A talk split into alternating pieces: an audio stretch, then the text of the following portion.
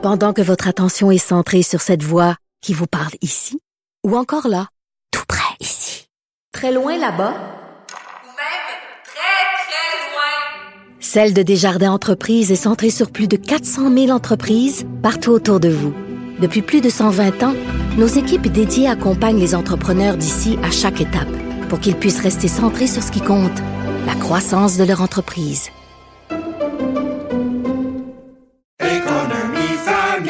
Ici Ricardo. Et Émilie, marchand d'IGA. On a envie de vous inspirer à bien manger. À moins de 5 la portion. Suffit de repérer les produits valeurs sûres et de les cuisiner avec une de nos recettes. Les valeurs sûres, c'est bien pensé, hein? Bien sûr! Détails sur IGA.net. Cube Radio.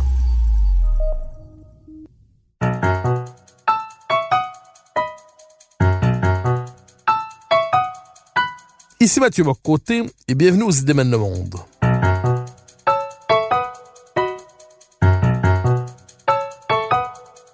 Nous chercherons à comprendre, à travers le regard des intellectuels québécois et européens, les grands débats qui façonnent notre monde.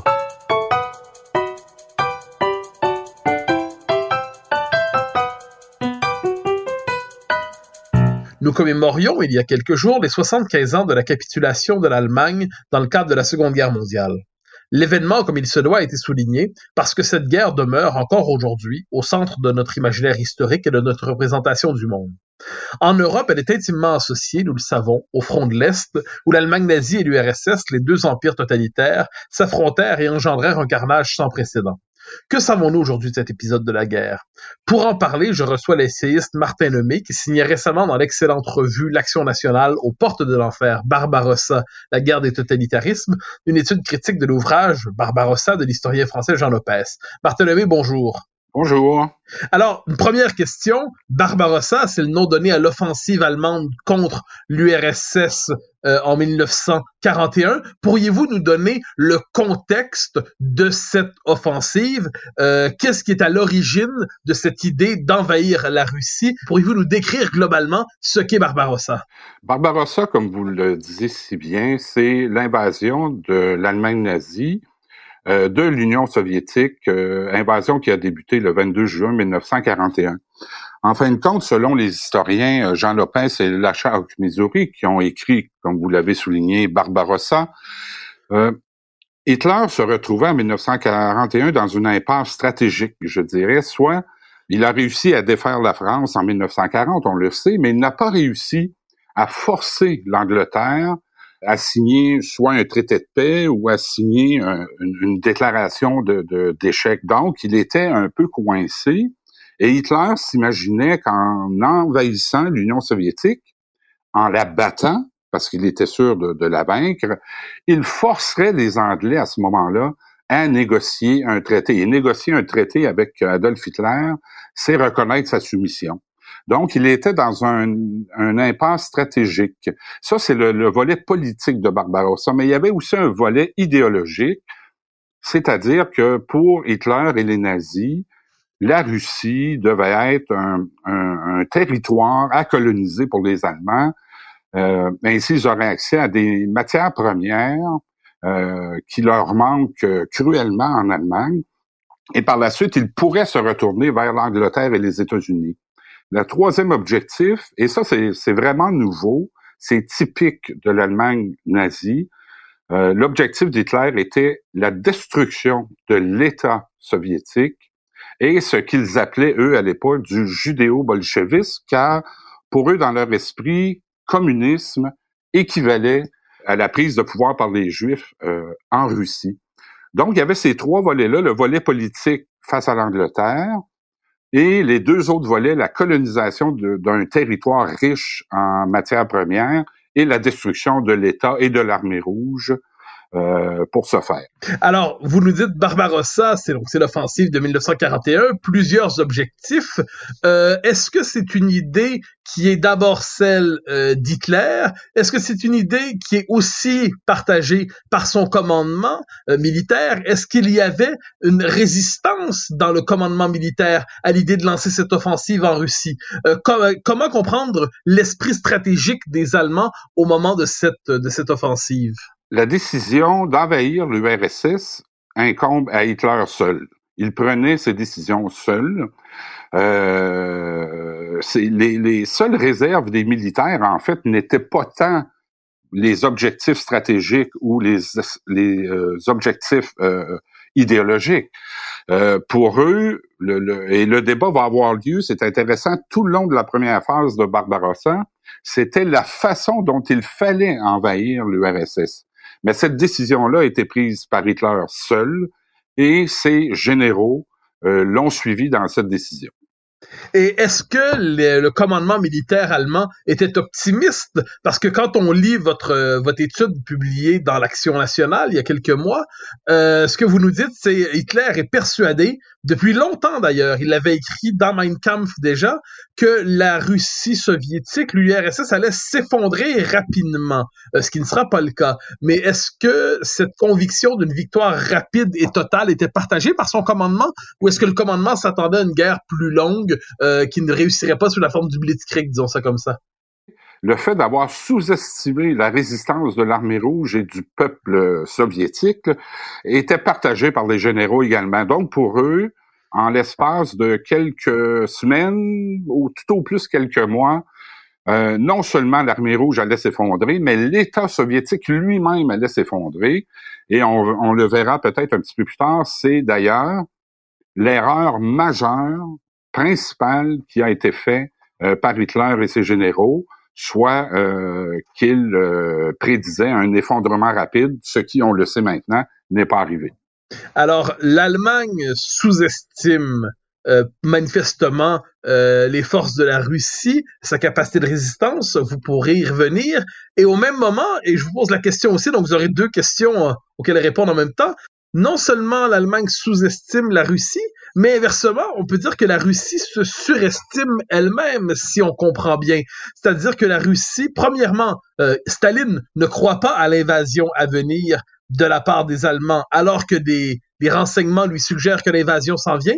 Et deuxièmement, il surestime sa capacité de résistance, si on comprend bien. Comment expliquer cette espèce de double mauvaise interprétation de la situation? Je dirais que c'est le manque de renseignements des uns par rapport aux autres. Le manque de renseignements de Hitler et des nazis euh, face à l'organisation de l'armée rouge, face même aux chefs de l'armée rouge, parce que la plupart des chefs de l'armée rouge, Zhukov, euh, Rokossovski, sont inconnus des Allemands, donc ils savent pas vraiment à qui ils ont affaire. Euh, la première des et la deuxième des choses, Staline se évidemment après l'effondrement de la France un an avant, Staline savait un peu à quoi s'attendre en termes de, de, euh, de guerre avec les Allemands. Mais Staline a tout fait, tout fait pour repousser la guerre. Écoutez, selon nos deux historiens, euh, il y avait même encore des convois euh, qui se dirigeaient vers l'Allemagne suite à la signature du pacte de non-agression germano-soviétique deux ans avant. Il y avait encore des convois qui se dirigeaient vers l'Allemagne pendant que l'Allemagne envahissait l'URSS. Staline savait que son pays était pas prêt, euh, savait que son armée était pas prête, mais il surestimait en ce sens qu'il pensait qu'il pourrait au moins résister les premières semaines, les premiers mois, histoire de mieux préparer son, son armée par la suite. Donc, effectivement, vous avez raison de souligner, c'est une sous-estimation, une surestimation qui a joué énormément dans les premières semaines de la guerre. Mais il y a un élément sur lequel vous revenez dans votre texte euh, qui, euh, qui, qui, est présent, je devine aussi dans l'ouvrage et qui me fascine, c'est que Staline ne croyait pas à l'offensive à venir d'Hitler. Alors Staline qui est un paranoïaque intégral, euh, Staline qui pratiquait le culte du renseignement à grande échelle, qui doutait de son plus proche conseiller probablement, euh, il est devant un tyran, il est devant Hitler, et il croit la parole d'Hitler lorsqu'il dit traité de non-agression. Il ne croit pas ceux qu'il ses propres espions, ses propres conseillers qui disent Hitler va attaquer. Comment expliquer cette confiance absurde à bien des égards de Staline à l'endroit d'Hitler? Ben, comme je vous le disais plus tôt, Staline veut à tout prix éviter la guerre. Donc, éviter la guerre, c'est éviter de succomber à ce qu'il pense être des provocations pour amener la Russie ou l'Union soviétique en guerre. Donc, pour lui, il, euh, il, se méfie, vous avez raison de le souligner, mais il se méfie aussi de ses espions. Parce qu'à l'époque, évidemment, on a une image du KGB d'après-guerre très puissant, euh, euh si vous voulez, qui a des antennes partout à travers le monde. Mais avant la guerre, avant la Deuxième Guerre mondiale, les services secrets soviétiques, et ça c'est un côté particulier de Joseph Staline, évidemment, personne n'en sera surpris, c'est les, les services secrets travaillent d'abord à l'interne, soit en URSS, évidemment, contre les ennemis du peuple potentiel. Ça, personne ne sera surpris. Donc, tout ce qui est service secret externe est plus ou moins à ses yeux fiable. Donc, c'est la raison pour laquelle Staline avait de très, très, très sérieuses réserves face aux informations qu'il avait parce que lui pensait que s'il il répliquait à l'invasion allemande, il, pensait que ça serait vu par Hitler comme une provocation. Donc, Hitler, euh, à ce moment-là, entrera en guerre avec l'URSS et, ça, Staline voulait l'éviter à tout prix. Alors, vous suggérez dans votre texte que Staline, de ce point de vue, se méfie davantage de son propre peuple à certains égards que de que de l'Allemagne. D'une certaine manière, le, communisme est d'abord en lutte contre la, la contre-révolution interne plutôt que conscient des enjeux géopolitiques euh, de la de, de l'Europe du moment. Est-ce qu'on peut dire ça comme ça? Ah, effectivement, euh, on l'a vu dans les années 30 avec les grandes purges, Staline se méfie énormément euh, d'abord euh, de son armée, même s'il a décapité l'armée rouge pendant les grandes purges durant les années 30, il continue à se méfier, si vous voulez, d'un d'une espèce de Bonaparte qui apparaîtrait suite à, à, une guerre ou une guerre civile. Donc, euh, tout le système soviétique, tout le système salinien est basé sur la surveillance du peuple soviétique. Le reste, ça existe, mais c'est, ça n'a pas aussi d'importance. Et durant la guerre, d'ailleurs, euh, le stalinisme va, va s'intensifier encore plus, va être encore plus brutal, comme si c'était possible, qu'il ne l'était avant la guerre. Alors, Barbarossa arrive, Pourriez-vous nous faire un portrait de l'ampleur des forces qui sont engagées, euh, notamment évidemment d'abord du côté allemand? Quels sont donc euh, sur le plan du matériel, des hommes? Quelle est l'ampleur de cette offensive euh, à l'échelle de la guerre? Écoutez, c'est Barbarossa. Premièrement, c'est l'invasion, on le disait tout à l'heure, de l'Allemagne nazie de l'URSS. C'est une opération militaire qui va durer six mois. Donc, le livre auquel nous référons depuis tantôt, c'est la description, c'est pas la description des quatre ans que durera la guerre, c'est seulement les six premiers mois, soit de juin à décembre 1941. Donc, c'est la première phase euh, de la guerre entre l'Allemagne nazie et l'URSS. Donc, écoutez, euh, tout, pendant ces six mois-là, c'est 10 millions d'hommes qui vont s'affronter. Euh, c'est 30 000 avions, 25 000 chars. Sur ces 10 millions d'hommes, il y a à peu près 3 millions, 4 millions d'Allemands, plus euh, euh, parce que les Allemands ont réussi également à incorporer dans leur armée euh, des Roumains, des gens des, des, des, États baltes. Et, euh, évidemment, on pourra en reparler un petit peu plus tard, mais en seulement six mois, c'est 5 millions de morts là, qui, qui seront faits durant cet affrontement. Comme le disent si bien les deux auteurs, c'est 1000 morts, un peu pour frapper les esprits, là, c'est 1000 morts à l'heure, jour et nuit. Alors, on le disait tantôt, c'est un conflit euh, d'une intensité, d'une violence euh, inouïe. Alors, des forces immenses qui sont engagées, des massacres aussi inimaginables, une violence d'une barbarie inouïe. Euh, Timothy Snyder avait écrit le livre Terre de sang pour parler justement de ce qui se passait dans cette espèce d'entre entre l'Allemagne et la Russie, en fait, jusqu'à la Russie pendant euh, au moment de la guerre, en fait, dans l'époque des totalitarismes, euh, il y a certains massacres qui se distinguent parmi d'autres, c'est-à-dire d'une cruauté luciférienne quasi inimaginable. Et vous mentionnez dans votre texte euh, notamment le massacre de Babillard. Est-ce que vous pourriez nous en parler un peu?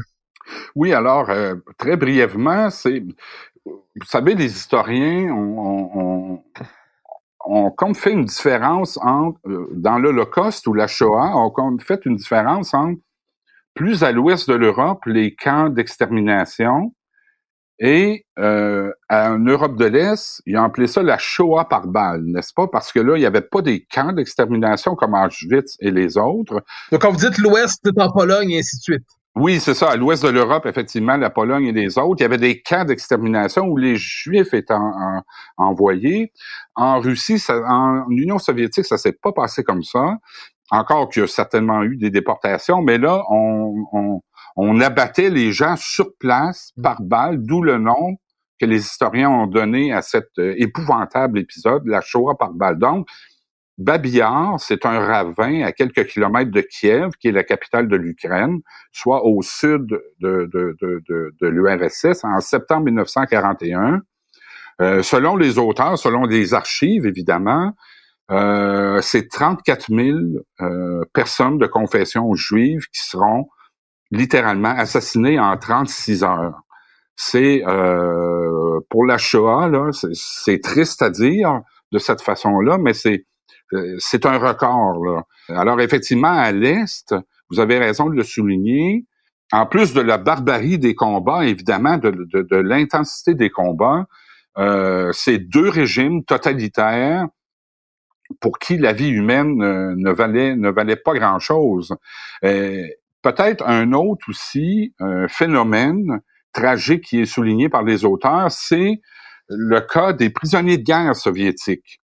Euh, dans les six mois qu'a duré Barbarossa, c'est trois millions de morts qui sont morts dans des littéralement dans des mouroirs à ciel ouvert parce que les prisonniers de guerre étaient amenés dans des champs clôturés et étaient laissés là, littéralement à l'abandon. Euh, ils n'étaient pas nourris, donc ils sont littéralement morts de faim, évidemment dans des euh, dans des circonstances tragiques. Donc euh, euh c'est ça, cette Barbarossa. Il y a eu bien sûr tout le volet de l'Holocauste, de la Shoah, mais il y a aussi le massacre des commissaires politiques et également des prisonniers de guerre. Et ça, ça va à l'encontre de toutes, toutes, toutes les règles de la guerre.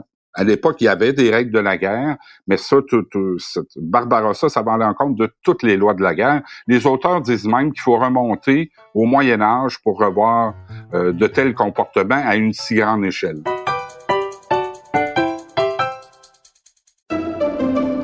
Pendant que votre attention est centrée sur vos urgences du matin, vos réunions d'affaires du midi, votre retour à la maison ou votre emploi du soir, celle de Desjardins Entreprises est centrée sur plus de 400 000 entreprises à toute heure du jour. Grâce à notre connaissance des secteurs d'activité et à notre accompagnement spécialisé, nous aidons les entrepreneurs à relever chaque défi pour qu'ils puissent rester centrés sur ce qui compte, le développement de leur entreprise. Ici Ricardo. Et Émilie, marchand d'IGA. On a envie de vous inspirer à bien manger. À moins de 5 la portion. Suffit de repérer les produits valeurs sûres et de les cuisiner avec une de nos recettes. Les valeurs sûres, c'est bien pensé, hein? Bien sûr! Détails sur IGA.net. Alors, justement, vous avez évoqué la question euh, centrale de la, de la Shoah. Euh, à, quel moment, dans le cadre, donc il Barbarossa, mais plus largement dans le cadre du front de l'Est, dans le cadre de l'offensive à l'Est, à quel moment la Shoah devient-elle presque une priorité euh, militaire ou politique, euh, je sais pas quel bon quel est le bon terme, mais une priorité militaire et politique pour les nazis? À quel moment dans cette entreprise pour éradiquer l'URSS, pour faire tomber ce qu'ils appellent le judéo-bolchevisme, à quel moment l'extermination des Juifs devient en tant que telle presque un objectif de guerre, l'objectif de guerre premier peut-être euh, de l'Allemagne nazie?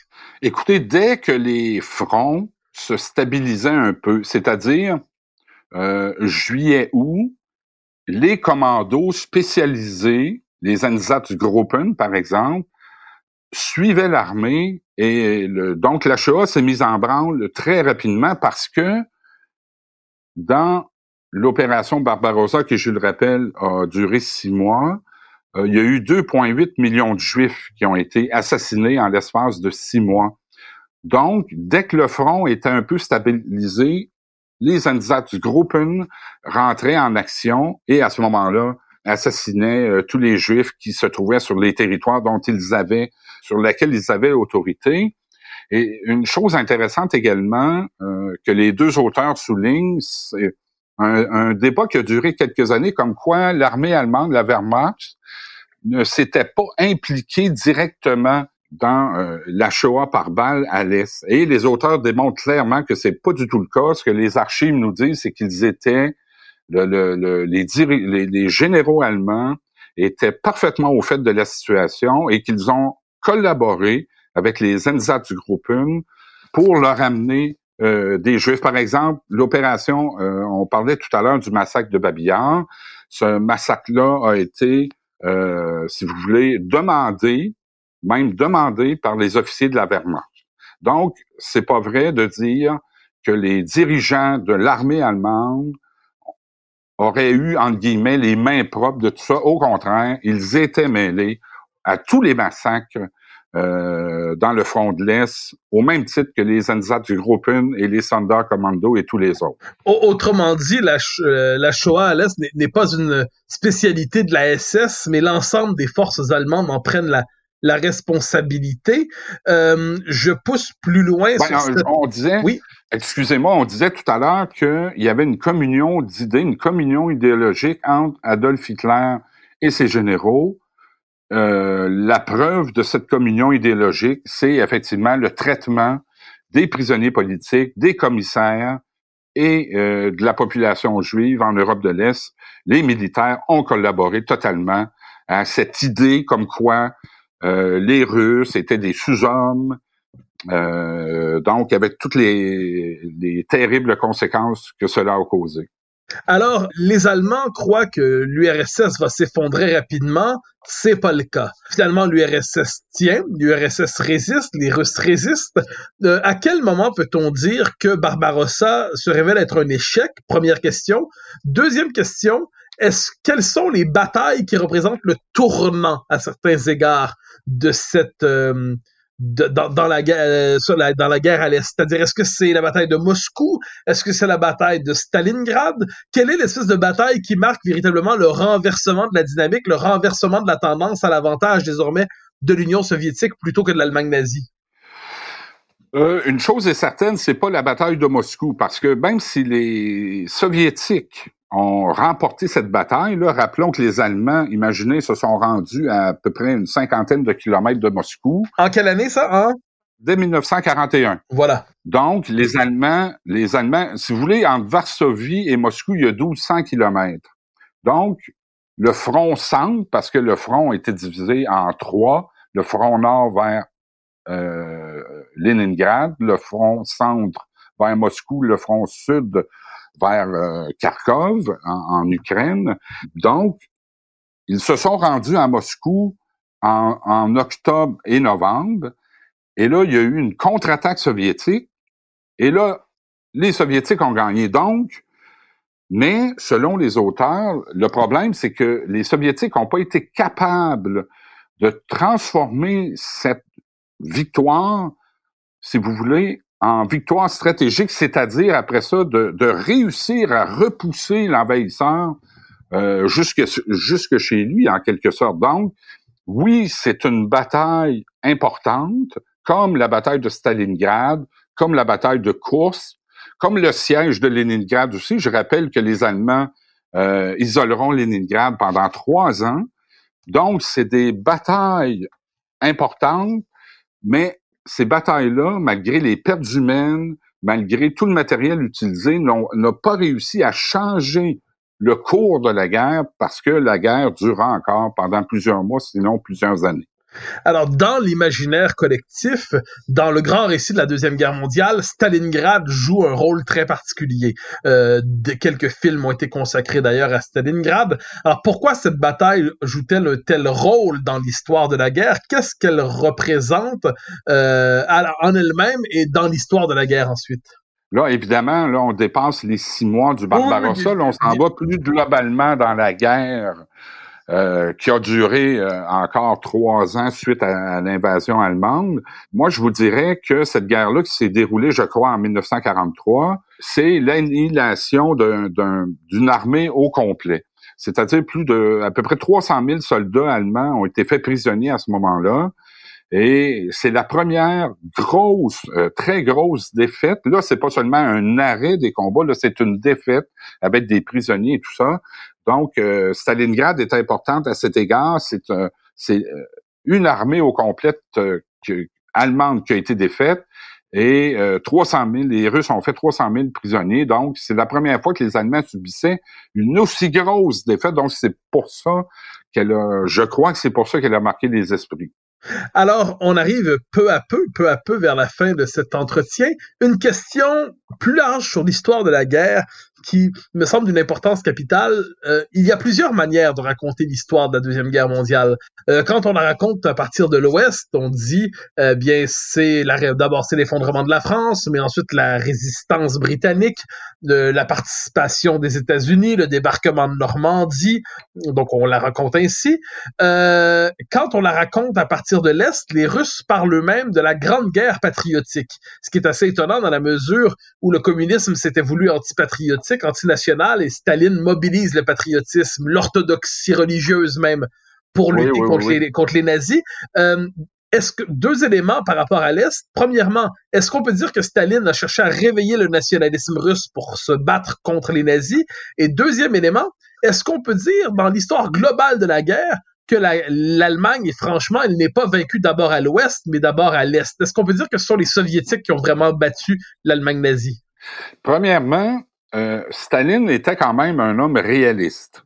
Donc, il savait bien que pour combattre les nazis, il ne pouvait avancer la défense du régime communiste en URSS avec tout ce qu'il avait fait auparavant, l'industrialisation, la, famine dans les années 30, les purges. Donc, il savait bien, en, en homme réaliste qu'il était, qu'il ne pouvait pas susciter l'engouement face à son régime.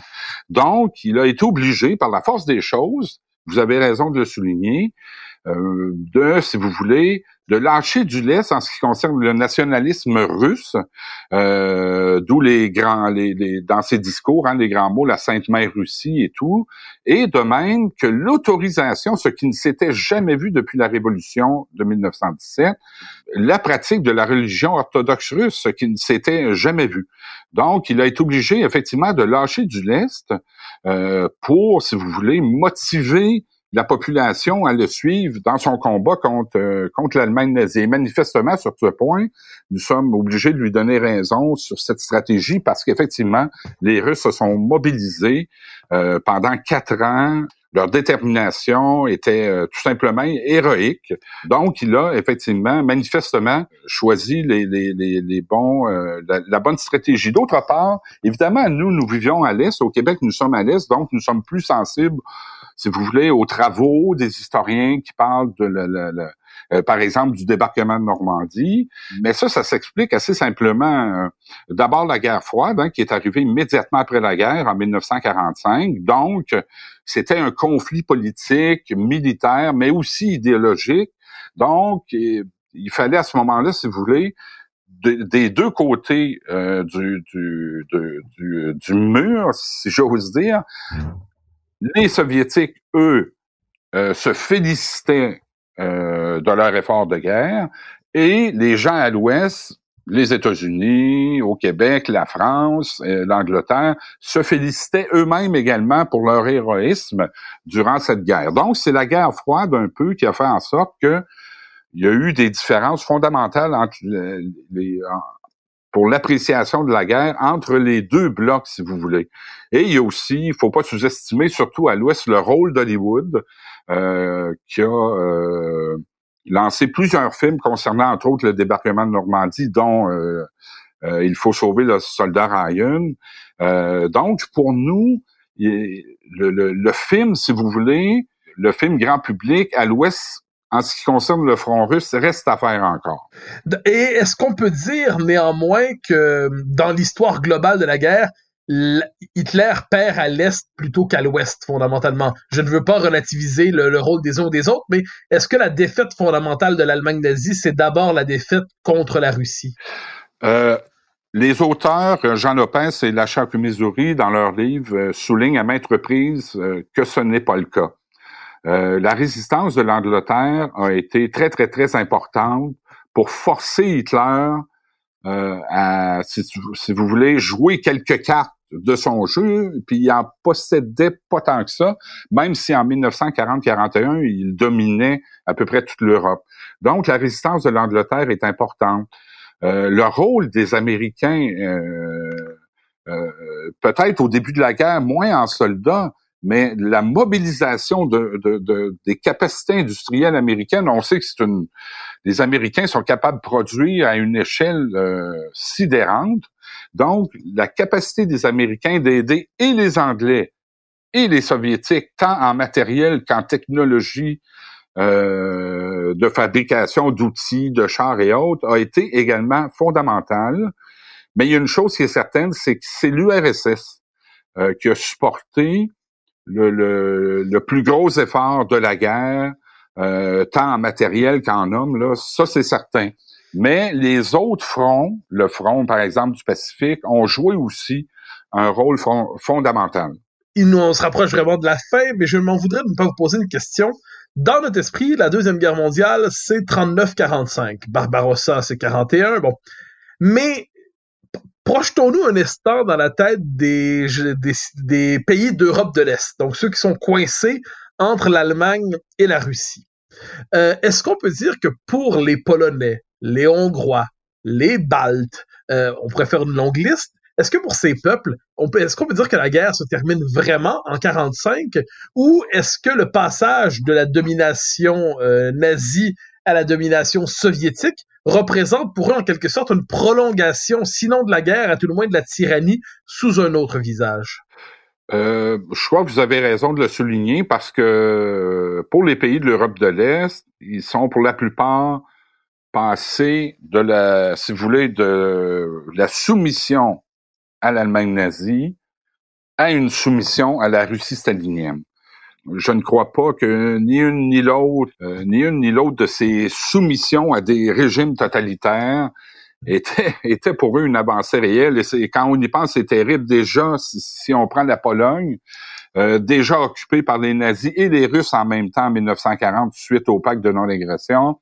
Après ça, euh, les armées hitlériennes envahissent l'autre partie, la partie est de la Pologne. Quelques années plus tard, c'est l'armée soviétique qui l'envahit. Donc, effectivement, pour les pays de l'Est, la guerre a duré plus longtemps. Et en plus, il faut pas oublier que suite à cette guerre, on le disait tout à l'heure, suite à, ce déferlement de violence inouïe, il y a eu des règlements de compte à grande échelle en Europe de l'Est. Euh, il y avait plus d'État, plus de police, plus de cours de justice, évidemment. Donc, euh, ça a été pendant plusieurs mois, sinon pendant plusieurs années, dans l'Est de l'Europe, euh, littéralement l'anarchie et le chaos. Donc, euh, vous avez raison de souligner que la guerre proprement dite se termine en mai 1945 mais les affrontements, la violence, elle ne s'est pas terminée à ce moment-là. Dernière euh, réflexion, dernière question pour notre entretien, euh, retour au livre. En même temps, Barbarossa de Jean Lopez, un livre euh, que vous dites absolument remarquable.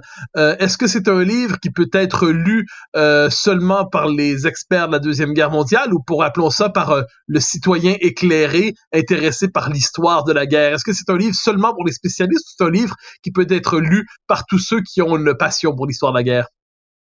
Euh, euh, votre question est très pertinente. Et c'est justement la grande force de, de, cet ouvrage. Je rappelle pour euh, vos auditeurs que ça a demandé à nos deux, deux historiens six ans de travail. ce livre a 850 pages de texte, 20 pages de bibliographie, 50 pages de renvoi de notes. Euh, bon, ça peut sembler un petit peu euh, un petit peu gigantesque, euh, mais comme j'ai l'habitude de dire, ce livre est à la hauteur de Barbarossa, c'est-à-dire il est gigantesque à la, hauteur de l'affrontement qui a eu lieu entre l'Allemagne nazie et la Russie stalinienne. Donc, mais son style est simple. Il y a une quarantaine de cartes géographiques qui nous permettent de nous retrouver parce que on le sait, l'URSS est un pays immense. donc, non, moi je le conseille euh, à tout le monde, les spécialistes, les non spécialistes, pour ceux qui sont intéressés par la Deuxième Guerre mondiale et plus particulièrement par le front de l'Est. Euh, cet ouvrage-là, on peut le dire, même s'il a, a, été publié il y a un an, c'est déjà un incontournable. Et je pense qu'il faut aussi se faire une fierté que ce livre-là n'est pas une traduction. C'est un livre qui a été écrit en français, d'un excellent français.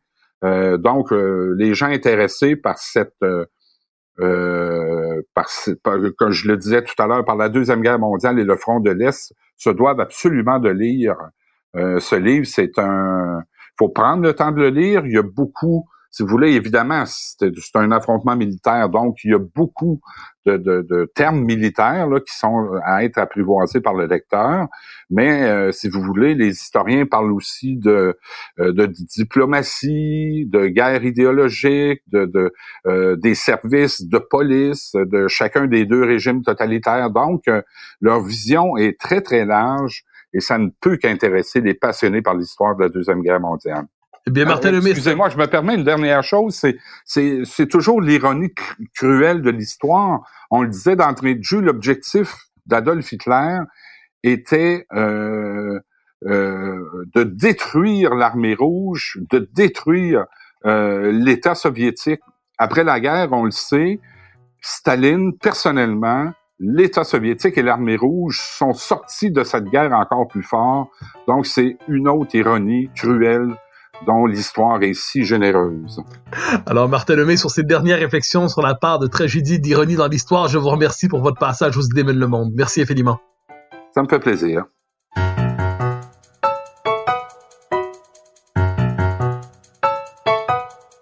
Chers auditeurs des idées mènent le monde, vous pouvez faire connaître le balado sur vos réseaux sociaux en partageant les épisodes que vous aimez.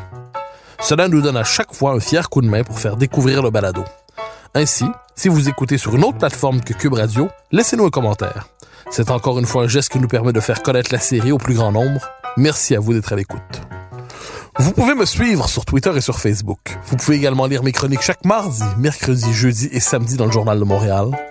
Et chaque semaine, vous pouvez me suivre à la joute à TVA. Animation et recherche Mathieu Bock-Côté. Réalisation Anne-Sophie Carpentier. Une production Cube Radio.